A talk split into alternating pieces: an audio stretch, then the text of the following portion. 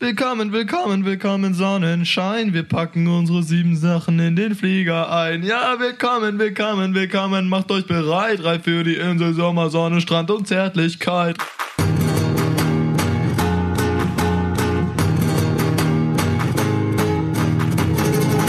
Business. Burrito. Hola Luca.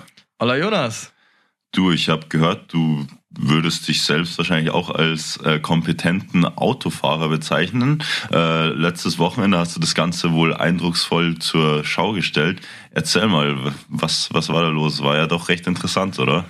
Ja, also ich muss sagen, das hängt natürlich dann immer davon ab, wer äh, mit wem man spricht, glaube ich. Aber ich würde schon sagen, ja, kompetente Autofahrer, wenn man das so ausdrücken kann, würde ich mich tatsächlich jetzt schon beschreiben. Und um auf das Wochenende äh, zu sprechen zu kommen, ich war eben unterwegs äh, in Österreich beim Formel 1 Grand Prix und habe da genau so Shuttle-Fahrermäßig gemacht. Wir haben da die Gäste hin und her geschattelt. Und ja, es war tatsächlich sehr witzig, weil der ein oder andere meint dann auch so, ja, ähm, wie sieht's eigentlich aus, wenn Max Verstappen aufhört, dann übernimmst du das Ganze, oder? habe ich mich gefreut, habe ich mich aber auch ein bisschen gefragt, so, hm, weil es war so ein Offroad-Track, muss man dazu sagen. Und war aber ziemlich lustig, ja, hat, hat Spaß gemacht. Und ich würde sagen, das haben wir eigentlich ganz souverän gelöst, also das ganze Team, was da vor Ort war, ja. Ja, wunderbar. Kann man nichts sagen. Und ich habe gehört, am Sonntag durftest du sogar selbst noch auf die Rennstrecke. Ja, also es war dann wirklich so, dass äh, es war halt sehr voll. Ja, ich musste jetzt das richtige Wort finden. es war sehr voll. waren 106.000 Leute da und die mussten dann natürlich alle nach dem Grand Prix abzischen und wir hatten aber unsere Leute, die wir eigentlich ja wegbringen mussten zum Flughafen und Heli und deswegen wurde dann für uns quasi der Track geöffnet, dass wir nicht durch die Menschenmassen fahren müssen, weil alles gesperrt war. Und auf dem Weg zurück sind wir auch wieder über den Track gefahren. Ah, und da haben wir dann natürlich schon mal so die Caps mitgenommen oder so. Das war schon ein sehr, sehr geiles Erlebnis, ja. Ja, klingt sehr spannend und da hast du dann natürlich nochmal extra zeigen können, wie kompetent du als Autofahrer bist. Ne? Ja, ich, ich, ich durfte es nicht übertreiben tatsächlich, leider. Ich hatte auch so ein, ich weiß nicht, ob das jetzt jemand was, äh, einfach ein großer Van, ja. Mir, bei mir haben was, acht, sieben, acht Leute reingepasst. Plus riesen Kofferraum, also es war wirklich ein riesen Ding, damit hast du eigentlich auf der Rennstrecke keinen Spaß. Wir konnten das jetzt auch nicht so richtig übertreiben, na, weil wäre halt nicht gut angekommen, ne? Aber war schon, war schon ziemlich cool und Genau, ich habe mal gezeigt den ganzen Fans, wer hier der richtige Fahrer wäre. ja, top. Kann man nicht sagen. Hört sich auf jeden Fall nach einer sehr coolen Erfahrung an. Ähm, um jetzt aber hier äh, auf unser Thema zu kommen, nämlich die Kompetenzen. Ja? Wir haben es gerade angesprochen, kompetente Autofahrer. Aber was sind denn Kompetenzen eigentlich grundsätzlich? Ja, man, man bezeichnet damit die Fähigkeit, Wissen und Können letztendlich so zu verbinden, dass man ja jegliche Aufgaben und Anforderungen damit selbstständig, eigenverantwortlich und auch situationsgerecht äh, zu bewältigen. Und ähm, ja, ehrlich gesagt ist es auch in der heutigen Zeit natürlich immer, immer wichtiger, weil sich so viel einfach schnell verändert und man muss einfach in diesen dynamischen Situationen in der Lage sein, ähm, das Ganze selbst auch äh, in die Hand zu nehmen und zu regeln. Ne? Ja, richtig, auf jeden Fall. Ähm, also, wenn man jetzt auf sein Beispiel zurückkommt, habe ich quasi mein Wissen aus der Fahrschule plus mein Können, meine Hände und Beine zusammengenommen, oder? Und bin dann da gefahren. Nee, ähm, genau. Ich glaube, wir, wir werden heute eher so ein bisschen eben drauf eingehen, äh, ja, das Berufliche und Schule und Uni, genau. Aber Kompetenzen sind auf jeden Fall sehr wichtig heutzutage. Ähm, wir hatten auch einen Prof, ich, ich, ich bitte das Wort zu entschuldigen, aber der meinte mal ja, also heutzutage gibt's eigentlich nur noch Fachidioten und keiner hat mehr Kompetenzen. Und da muss man eben genau unterscheiden, gell? Mm, es ist, du kannst zum einen quasi ja Wissen und ähm, Fertigkeiten haben. Ja, du musst das Ganze aber eben auch kompetent anwenden können und das sind dann im Endeffekt diese Kompetenzen. Und deswegen wird es halt auch einfach immer wichtiger. Und es gibt auch Studien, dass immer mehr Unternehmen ähm, eben ja Leute suchen, die Berufserfahrung haben und trotzdem jung sind. Also das ist ja irgendwie so dieses dieses Paradoxe, ja. Unternehmen suchen Leute, die am besten 22 Jahre alt sind, 10 Jahre Berufserfahrung haben und nichts verdienen wollen. Das ist das, was ein Unternehmen im Idealfall sucht. Das gibt's natürlich nicht. Aber genau deswegen ist es wichtig, eben Berufserfahrung zu sammeln und dabei Kompetenzen auch einfach weiter auszubilden. Du kannst nicht von Anfang an kompetent sein. Das ist einfach so. Ja, absolut richtig. Du sagst es, gerade im Berufsalltag ist es äh, sehr wichtig, dass man verschiedene Kompetenzen mitbringt. Und äh, wie du auch sagtest, da schauen Unternehmen, Unternehmen natürlich auch nochmal speziell drauf. Ähm, ja, viel Fachwissen wird heute einfach ja, an der Uni vermittelt, aber oft ist das Ganze eben nicht praxisbezogen genug um dann letztendlich wirklich direkt was damit anfangen zu können, wenn du dann ins Berufsleben startest. Äh, das Ganze gilt jetzt natürlich speziell für, ähm, sag ich mal, ähm, normales Studieren. Äh, bei uns ist ja zum Beispiel so, wir haben ja hier den dualen Studiengang, äh, International Management, wir beide in dem Fall. Äh, aber allgemein die, bei den dualen Studiengängen ist es natürlich so, dass du ähm, nebenbei Berufserfahrung sammelst, aber auch das, dir das Fachwissen aneignest und somit das Ganze vielleicht auch schon verknüpfen kannst, was auch ein ganz wichtiger Punkt ist. Ähm, und letztendlich äh, gibt es verschiedenste Kompetenzen, die du einfach täglich im Beruf brauchst. Ja, auf jeden Fall. Ähm, ich muss auch dazu sagen, ich glaube, es ist ja mittlerweile so, wir studieren jetzt International Management, das ist ja quasi sehr BWL-lastiges Studium mit einem englischen Anteil auf jeden Fall. Und ja, duales Studium heißt ja eben, dass, noch, dass man parallel dazu noch arbeitet. Und das gibt dann mehr oder weniger diesen Vorsprung in den Kompetenzen, wie du ja auch gerade gesagt hast. Und ich glaube, das ist auch das Wichtige, auch wenn man jetzt nicht dual studiert, dass man zumindest einen Werkstudentenjob hat oder ähnliches. Einfach, dass man eben nicht einer von diesen sogenannten Fachidioten wird. Ähm, was glaubst du denn, hast du bisher hier gelernt, Jonas? Was für, was für Kompetenzen hast du ausgebildet? Ja, also, oh, das ist jetzt schwierig, das einfach mal so zusammenzufassen. Aber ich denke, du bekommst äh, gleich von Anfang, eigen, Anfang an eigentlich mit, was so zumindest geschätzt wird. Also das ist natürlich Einsatzbereitschaft, Verantwortungsbewusstsein, selbstständiges Arbeiten ganz speziell, weil oftmals ist es natürlich so, wenn du als Azubi oder Trainee in der Firma bist, dass nicht 24-7 jemand auf dich schauen kann, dich betreuen kann und dir sagen kann, das und das musst du tun, äh, sondern da ist es dann auch mal wichtig, selbstständig sich Arbeit auch zu beschaffen. Ähm, auch wichtig natürlich Kommunikationsfähigkeit in ganz verschiedenen Bereichen in der Firma, ob du jetzt halt mit deinem Vorgesetzten sprechen musst oder einfach mit dem Team arbeiten.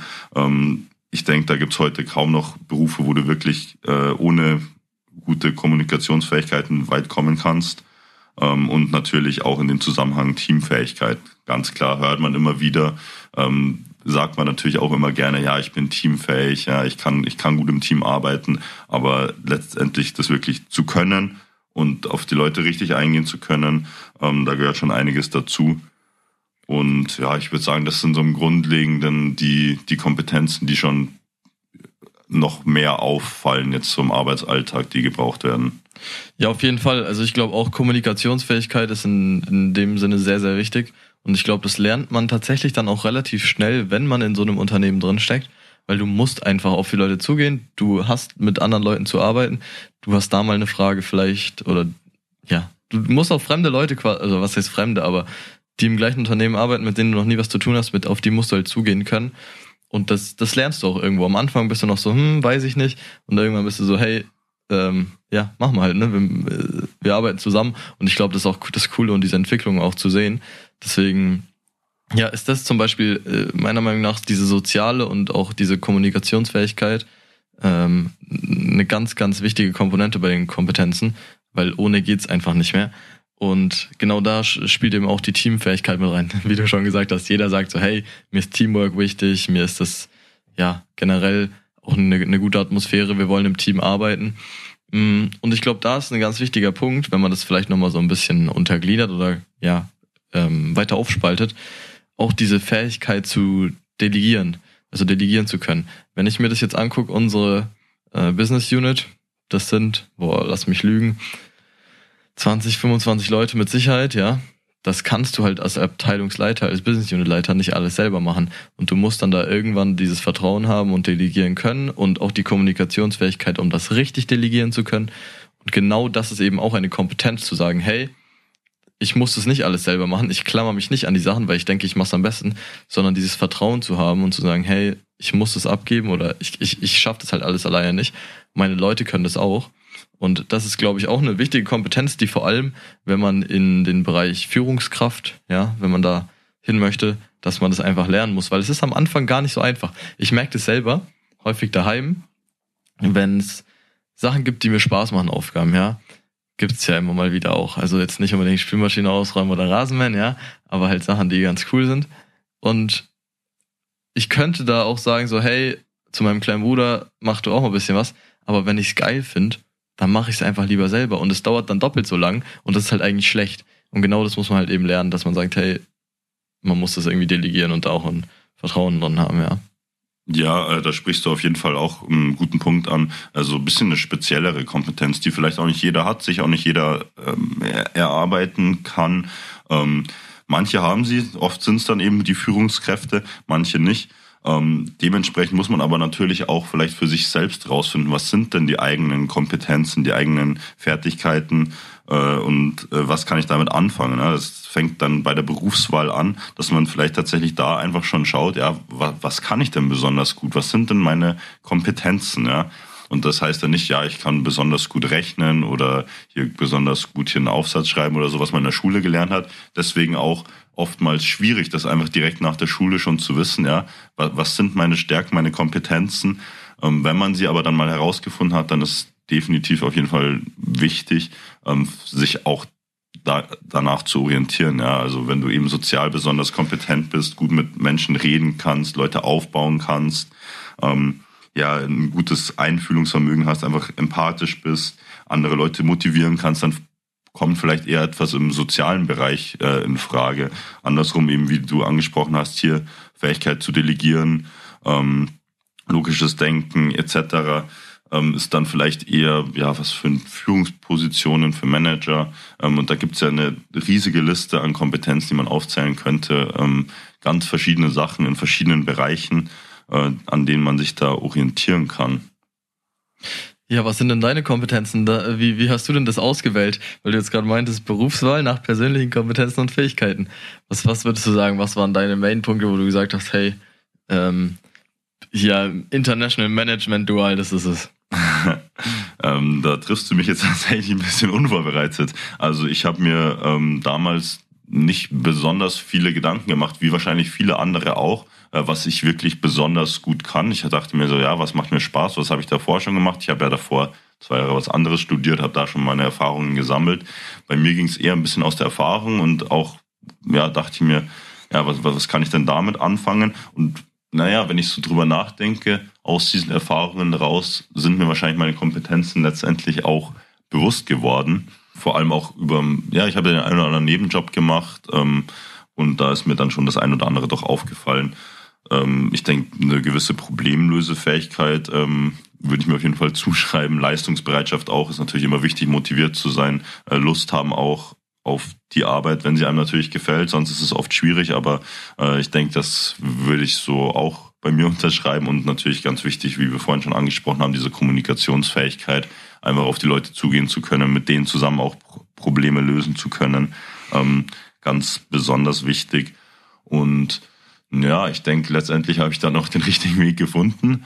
Ähm, bisher läuft alles recht gut und ich denke, ich kann auch meine Kompetenzen so hier gut anwenden.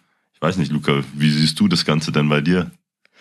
Ähm, ja, also ich glaube auch, äh, um das mal kurz zu bestätigen, vielleicht ich hätte jetzt auch hier Kommunikationskompetenz ähm, auf jeden Fall zugewiesen. Ich glaube, von Tag eins an hier konnten wir irgendwie alle gut miteinander. Wir sind nicht mega introvertiert gewesen und dann aufeinander zugegangen und das ist eben auch so ein ganz, ganz wichtiger Punkt, meiner Meinung nach.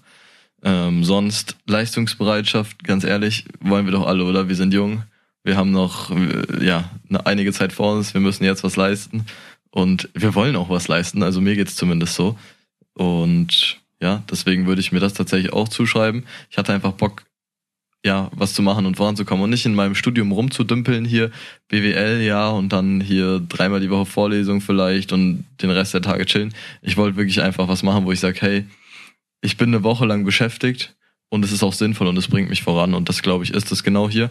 Das würde ich sagen, ist für mich so die, die Entscheidung ein bisschen gewesen und auch dieses Problem lösen das macht einfach Spaß, meiner Meinung nach. Vor allem so im Team. Und wenn du ein Problem hast und es lösen musst und verschiedene Wege kennst und zusammen arbeitet man dran und dann kommt so von der einen Seite noch eine Idee, von der anderen Seite, das macht halt auch einfach Spaß, ja. Und wenn dir solche Sachen auch Spaß machen, dann glaube ich einfach perfekt. Und was man da auch noch auf jeden Fall zu sagen muss, heutzutage genau diese Problemlöser ist eigentlich das, was gesucht wird. Also ich habe einen Bekannten, der ist bei einem großen oder bei ja, einem der allergrößten sogar ähm, Technikhersteller der Welt. Ja, jeder kennt das Unternehmen. Und der sagt, also der ist äh, hier, ich glaube, der hat 100 Leute oder so grob unter sich, also in seinem Team. Und der sagt, hey, eigentlich ist er hier so für so Chip-Entwicklung und sowas verantwortlich, aber in der Materie wirklich drin muss er gar nicht mehr so sein, weil er ist mehr so, wenn die eine Hilfe brauchen, dann muss er da halt mithelfen und quasi äh, ja Hilfe bieten und natürlich braucht er dann auch seine fachliche Kompetenz, keine Frage. Aber das Wichtigere ist dieses Problemlöserdenken, ja und genau das ist eben was gebraucht wird und da sieht man auch, dass dieses Zusammenspiel in dem Team dann eben auch wieder so wichtig ist. Die einen müssen einfach viel fachliches Wissen haben das, und die anderen brauchen eben diese Problemlöserkompetenzen und dann kommst du einfach top voran. Und das ist einfach ja, ziemlich cool. Und ich glaube, das waren für mich auch so die entscheidenden Punkte, wo ich sage, hey, ich glaube, da bin ich nicht ganz schlecht drin. Und deswegen ist was in die Richtung auf jeden Fall nicht verkehrt. Genau. Und ja, sonst fachliche Kompetenz, die versuchen wir jetzt gerade ja auszubilden, so Methodenkompetenz. Ich glaube, man muss sich da einfach immer weiterentwickeln. Wir sind da ja noch lange, lange nicht am Ende. Und genau, wichtige Steps, glaube ich, oder Tipps für, für Studenten sind da auch einfach Praktika machen, ja, einfach mal reinschnuppern und auch zu sehen, was dann einem halt wirklich gefällt, ja.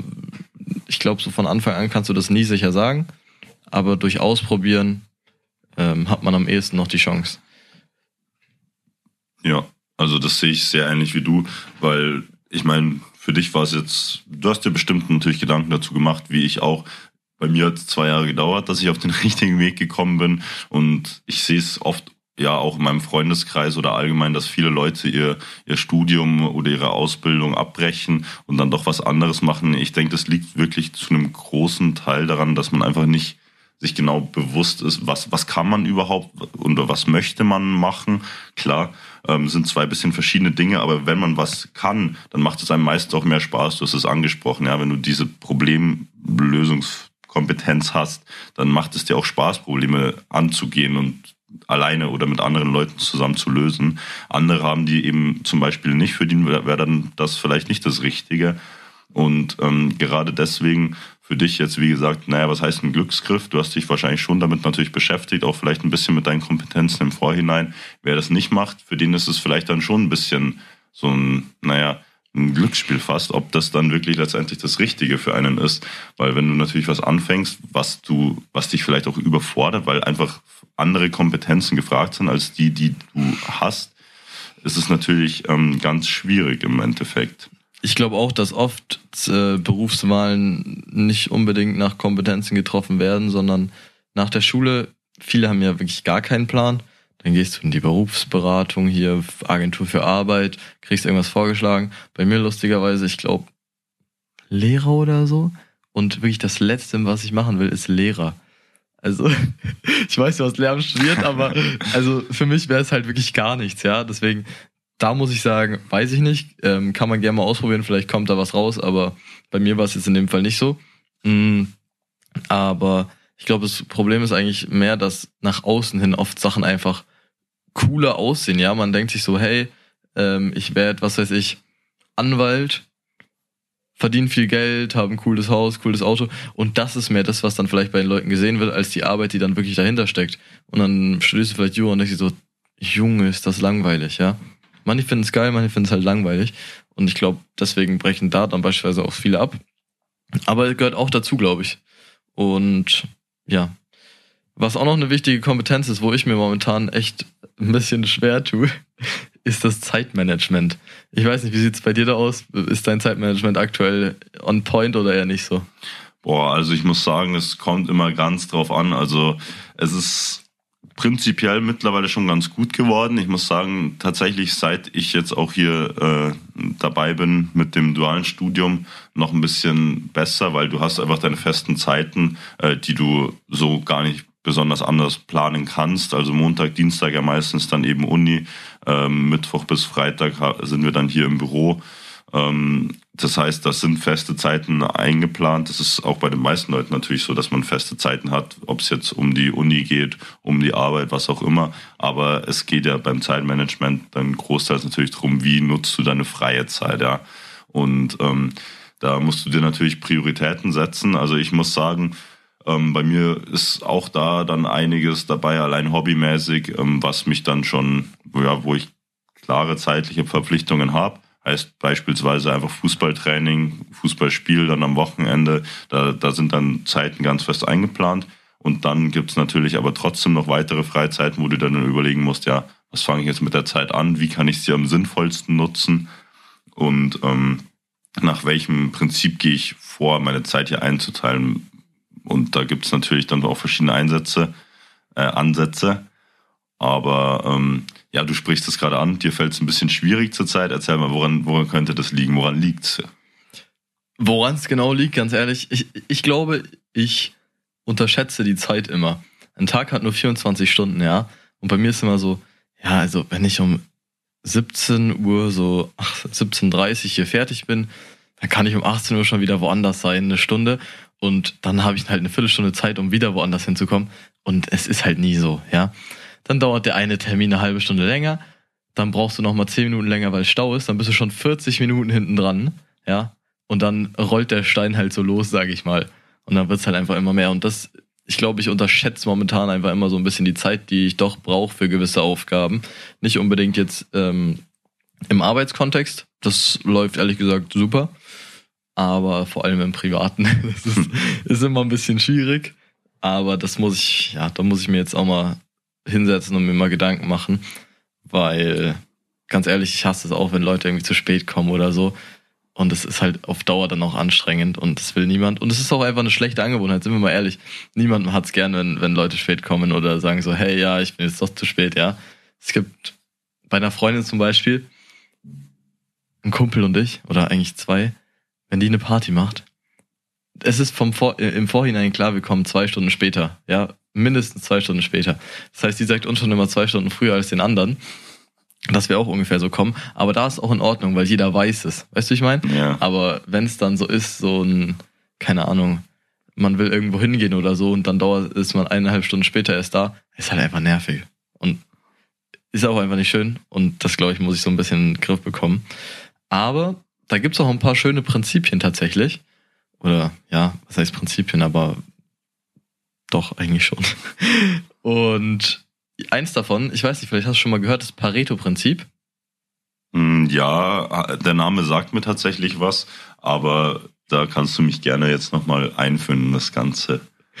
Ich wollte gerade schon fragen, ob du es uns jetzt einmal erklären möchtest, aber dann übernehme ich das natürlich gerne. Ähm, Pareto-Prinzip besagt so viel, also das ist mehr so bezogen auf, auf Arbeit.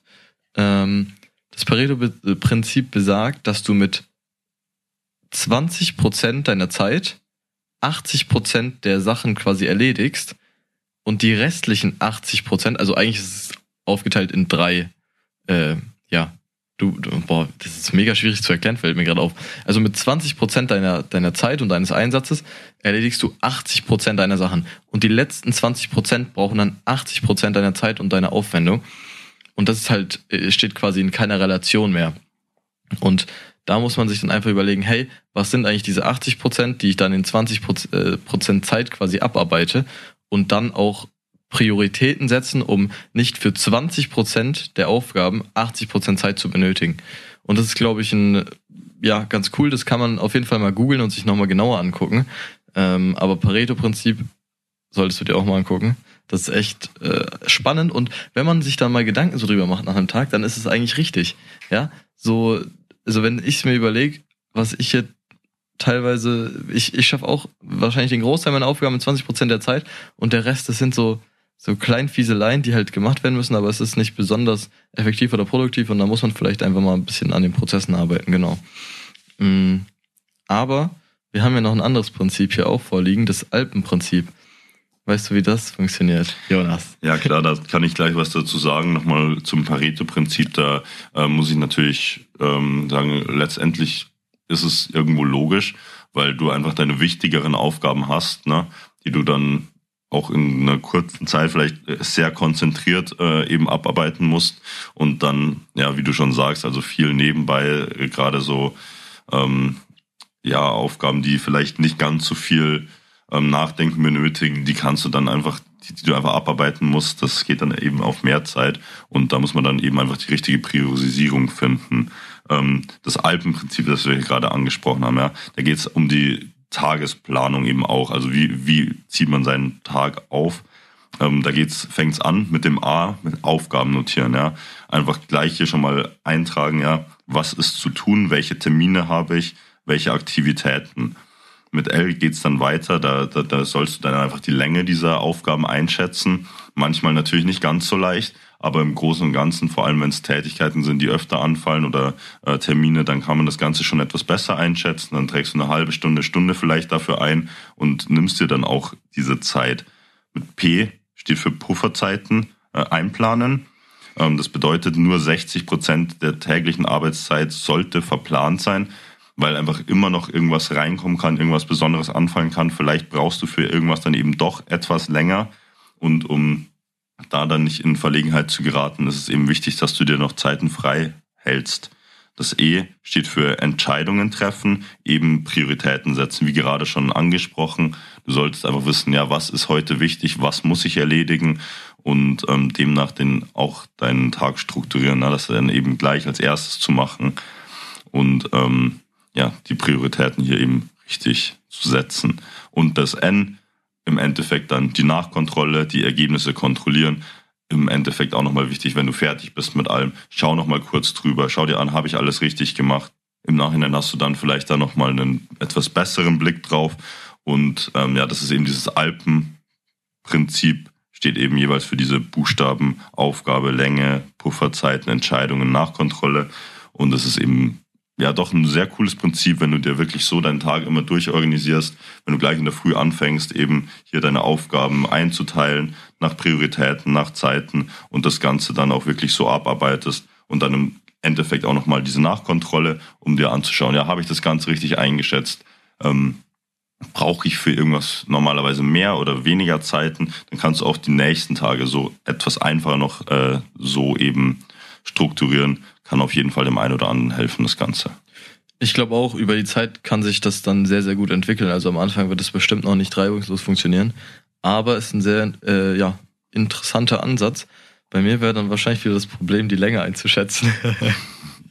Weil das immer ein bisschen schwierig ist. Wobei es, wie gesagt, bei Arbeitssachen eigentlich einfacher ist als ähm, privat bei mir. Nee, aber finde ich auf jeden Fall eine sehr, sehr coole Sache. Und passend dazu fast weil du jetzt so meintest, Entscheidungen treffen und Prioritäten setzen, ja. Ähm, schon mal was vom Eisenhower-Modell gehört? Eisenhower-Modell. Das sagt mir jetzt tatsächlich gar nichts. Erzähl mal. Echt? Witzig, weil mein, also das habe ich wirklich von Anfang an irgendwie eingetrichtert bekommen von meinem Dad.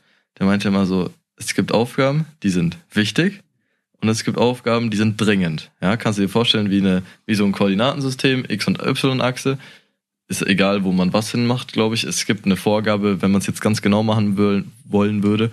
Aber prinzipiell überlegst du dir, ist die Aufgabe, die ich, oder was auch immer, ja, ich würde jetzt mal mit Aufgaben reden, ist die Aufgabe, die ich hier vorliegen habe, ist sie wichtig? Ja? Und ist sie dringend? Wenn sie wichtig und dringend ist, dann sollst du sie direkt erledigen. Er, erledigen. Wenn sie wichtig ist, aber nicht dringend, kann man das Ganze ja eine Weile aufschieben wenn das Ganze weder wichtig noch dringend ist, solltest du dir überlegen, ob du es überhaupt brauchst. Und wenn das Ganze dringend ist, aber nicht wichtig, dann sollte man sich auch überlegen, hey, muss es sein? Wenn es eine Aufgabe ist, die gemacht werden muss, dann quasi auch direkt anfangen. Aber so kannst du dir sehr schön quasi, du, du hast dann deine vier, ja, Vierecke quasi in diesem Koordinatensystem und kannst dir dann da mehr oder weniger diese Aufgaben reinschreiben und das Ganze sortieren. Und durch diese Sortierung hast du dann quasi wirklich eine Struktur, wie du vorgehen möchtest, was du wann machen musst. Und das ist, glaube ich, ein sehr, sehr cooles Modell. Eigentlich auch sehr bekannt. Es wundert mich jetzt tatsächlich ein bisschen, dass du das noch nicht kanntest. Aber mei, es gibt immer mal wieder Sachen, die, die man im Leben neu dazulernt, gell? Und du lernst ja auch nicht aus, ich auch nicht. Deswegen, ja. Meinst du, das wäre was für dich, dass du dir das mal anguckst? Ja, auf jeden Fall. Aber jetzt, wo du es nochmal erklärt hast, da hat doch nochmal was geläutet bei mir. Also ähm, ist mir doch nicht so unbekannt. Bloß der Name ist mir vielleicht da entfallen. Aber prinzipiell ähm, sagt mir das Ganze schon auch was. Ist ja letztendlich auch, ja, hat ja oft einfach auch mit logischem Denken zu tun. Klar, vielleicht nicht für jeden, aber wenn man sich das Ganze wirklich mal anschaut und so eine ja, Priorisierung irgendwie in irgendeiner Art vornimmt, dann klar, dann gehst du erstmal drauf, ja, was muss getan werden und ähm, eben auch nach der Dringlichkeit, ja, wie schnell muss es getan werden und demnach eben die Aufgaben dann abarbeiten.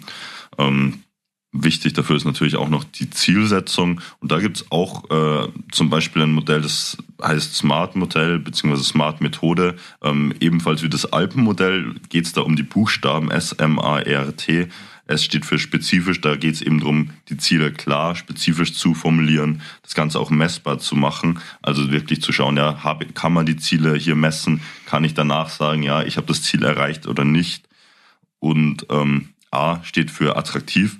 Es soll natürlich ein Ziel sein, was einen selbst anspornt, was einen selbst motiviert ähm, und auch letztendlich eher realistisch ist. Also es darf natürlich jetzt kein Ziel, natürlich hat man im Leben auch Ziele, die vielleicht erstmal unerreichbar scheinen, gut, nicht realistisch sind. Aber hier geht es dann wirklich drum, auch um kurzfristige Ziele, wirklich, die einen weiterbringen. Und da ist es dann schon wichtig, auch das Ganze realistisch zu formulieren. Und ähm, T terminiert heißt, sich selbst auch Deadlines setzen, ja, bis wann soll was erreicht sein. Ähm, auch dann wieder im Rückblick äh, auf eben das Zeitmanagement, äh, um Aufgaben genau einteilen zu können, um sich dann einen Plan zu machen.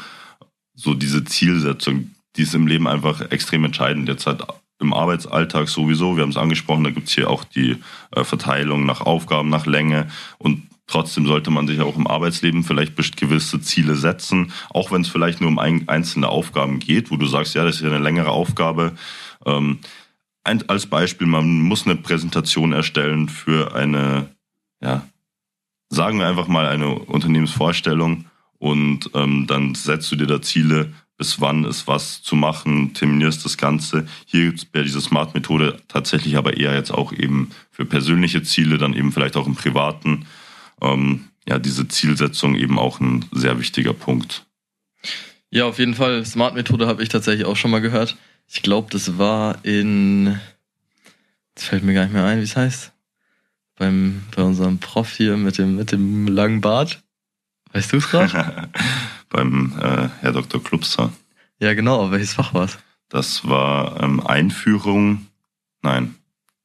Es gab Einführung Mathematik. Das andere mhm. war Management Basics. Management Basics. Perfekt. Studieren International Management und wissen es nicht mehr. Ja, egal. Auf jeden Fall, äh, ja, glaube ich, das, ist das sehr gut, weil ich, ich meine, ich könnte mir jetzt als Ziel setzen, dass ich morgen ähm, auf den Mond fliege, ja. Das ist ein spezifisches Ziel. Das wäre auch messbar, ob ich, ob ich da oben bin oder nicht. Attraktiv, ja, würde ich schon eigentlich ziemlich cool finden, also würde mich schon so motivieren. Terminiert wäre es auch, weil bis morgen, aber es ist halt einfach in dem Fall jetzt leider nicht realistisch, das Ganze bis morgen irgendwie auf die Reihe zu bekommen. Und da sieht man, das ist halt mal so ein grobes Beispiel. Also so sollten Ziele quasi schon formuliert sein. Ja. Und genau, ich glaube, dieses Spezifische ist wichtig, dass man nicht so, nicht so rumschweift, sage ich mal. Ähm, gleich ist es bei dem Messbaren. Attraktivität für die Motivation, wie der Jonas ja auch schon gesagt hat, ganz ehrlich, wenn du, wenn du ein Ziel hast und das sagst du so, boah, keine Ahnung, was ist mein Ziel? Für mich, mich würde es jetzt zum Beispiel gar nicht anspornen, wenn ich sage, hey, mein Ziel ist es irgendwie drei Blumen im Garten zu pflanzen, ja. Äh, weiß ich nicht. Also, genau. Und auch wenn es realistisch wäre und ich mir das terminieren könnte, quasi, ja. Also wenn also quasi alle ja, Buchstaben, sage ich mal, erfüllt sind, dann glaube ich, hat man ein gutes Ziel und kommt da auch sehr gut voran. Und als letzten Punkt, den wir uns hier jetzt nochmal notiert hatten, was ich wirklich sehr, sehr stark finde, ist die Machen Sie es sofort Routine. Ja, und wie der Name schon sagt, mach's einfach gleich. Ja, wenn ich dir jetzt beispielsweise was zuschicke und frage, hey, ähm, ja, kannst du mir einen Artikel raussuchen vielleicht, ja. Und du hast, ja, du schiebst es normal so vor dich her oder es ist wichtig, dringend. Ich glaube, das, das spielt auch wieder so mit diesem Eisenhower-Modell zusammen. Aber prinzipiell besagt es so, hey, mach sofort. Ich glaube, ein besseres Beispiel tatsächlich wäre, wenn du in der Früh aufstehst, ja. Der Wecker klingelt. Wer kennt's nicht? Man legt sich nochmal hin, so, drückt vielleicht auf Schlummern ein, zweimal, ja. steh einfach sofort auf. Also ich bin dann tatsächlich auch immer am fittesten. Mach vielleicht auch direkt einfach das Bett, ja. Dann hast du schon eine Aufgabe erledigt. Es ist einfach, du hast es sofort gemacht, ja, und du kommst in dieses Aufgaben fertig machen rein und dann bleibst du auch da drin in diesem, in dieser Routine eben. Und ich glaube, deswegen ist das auch eine ganz, ganz coole Sache. Ähm, wobei man dann natürlich immer so ein bisschen aufpassen muss, wenn man jetzt zum Beispiel das Eisenhower-Modell damit einbeziehen würde und dann nur Aufgaben macht, die nicht wichtig und nicht dringend sind, dann passt das natürlich auch nicht mehr. Ich glaube, man muss da so eben einen guten Mix finden. Aber prinzipiell, wenn man jemand ist, der eben nicht so in die Pötte kommt normal, dann glaube ich, wäre das auf jeden Fall mal gut, weil lieber machst du auch Aufgaben, die nicht dringend und nicht wichtig sind, einfach um mal ins Machen zu kommen, oder? Wie, wie siehst du das? Ja, absolut. Äh, bevor man dann gar nichts macht, lieber erstmal auch mit von mir aus eben unwichtigeren Aufgaben anfangen. Aber dein Beispiel war schon gar nicht schlecht so, ja, wenn man früh aus dem Bett aus, äh, aufsteht, dann direkt vielleicht mal hier äh, Bett machen, Zähne putzen, duschen, bevor du dann hier nochmal auf den Wecker drückst und denkst, ja, hier 10, 15 Minuten kann ich nochmal schlafen. Gerade dieses Aufschieben, auch wenn es einfach nur um die Morgenroutine geht, ähm, ist für viele ein Problem. Und diese machen sie sofort Routine soll eben genau das ansprechen. Äh, und in Kombination mit anderen Modellen kann das Ganze dann natürlich noch ein bisschen besser verwirklicht werden. Hier, du sprichst das Eisenhower-Modell nochmal an, klar, dass man da dann die richtige Priorisierung hat. Ähm, das Ganze gehört dann vielleicht auch wieder zu den Kompetenzen, hier Anwendung, Anwendungskompetenz von diesen Modellen, ja, die richtig auf sich selbst, auf das eigene Selbstmanagement anzuwenden. Und ich denke im Großen und Ganzen, äh, das, was man mitnehmen kann, ja, Kompetenzen heute umso wichtiger. Es ist eine sich schnell verändernde Welt. Äh, man muss einfach up to date bleiben, man muss seine Kompetenzen kennen und die ganzen Kompetenzen eben auch gut anwenden können. Bestmöglich natürlich beim im richtigen Berufsfeld ähm, und auch ja gleichmäßig wichtig eigentlich das Selbstmanagement, was eben Zeitmanagement angeht, was Zielsetzung angeht, einfach sich selbst so ein bisschen im Blick haben und sich selbst da gewisse Pläne machen, gewisse Strukturen im Leben zu haben, ist denke ich für viele sehr wichtig, bevor man einfach dann Zeit unnötig verschwendet. Denn was letztendlich für jeden gleich ist, Zeit kann man nicht kaufen, Zeit ist nicht unendlich, man kann, man hat nur eine begrenzte Zeit und die sollte man eben möglichst effektiv nutzen. Mensch, Jonas, du hast das gerade so schön zusammengefasst. Unglaublich. Ähm, ja, nee, ich kann mich da wirklich nur anschließen. Und es ist, glaube ich, auch einfach spannend, wie das quasi zusammenhängt. Dieses Selbstmanagement und dieses Ziele setzen und auch Ziele kennen und einfach für sich selber das klar zu definieren, hängt eben einfach zusammen mit den Kompetenzen, ja. Und ich glaube, da, ja, ich hoffe, da konnten wir heute ein bisschen was mitgeben. Ähm, ich finde es ein spannendes Thema, einfach weil man wirklich was fürs, fürs Leben, sage ich mal, lernen kann. Und es nicht so ein Vergasi-Fugasi hier ist, sondern ähm, ja, das eine oder andere wirklich einfach auch anwendbar ist. Genau, deswegen würde ich sagen, Möchtest du noch was sagen, Jonas? du möchtest sagen, ob ich noch was sagen möchte. Ja, ähm, nee, ich kann mich dir nur anschließen. Also ich denke, da sind ein paar Modelle dabei gewesen, ein paar Denkanstöße, die man wirklich direkt einfach äh, anwenden kann wie du schon gesagt hast, die einen vielleicht direkt weiterbringen können und einfach hier auch nochmal das Bewusstsein äh, zu schaffen, ja, ähm, was, was kann ich, was, möchte ich können, wo möchte ich hin, wie schaffe ich das und ich glaube, das Ganze ist dann doch ganz gut umsetzbar und ich hoffe, da konnten wir vielleicht dem einen oder anderen weiterhelfen. Genau, ich auch. Ähm, dann bedanken wir uns hiermit fürs Zuhören bei euch und vergesst auf keinen Fall auch auf Instagram at Business Burrito vorbeizuschauen und uns auf Spotify gerne einen Like dazulassen. Ähm, genau, vielen Dank fürs Zuhören und bis zum nächsten Mal.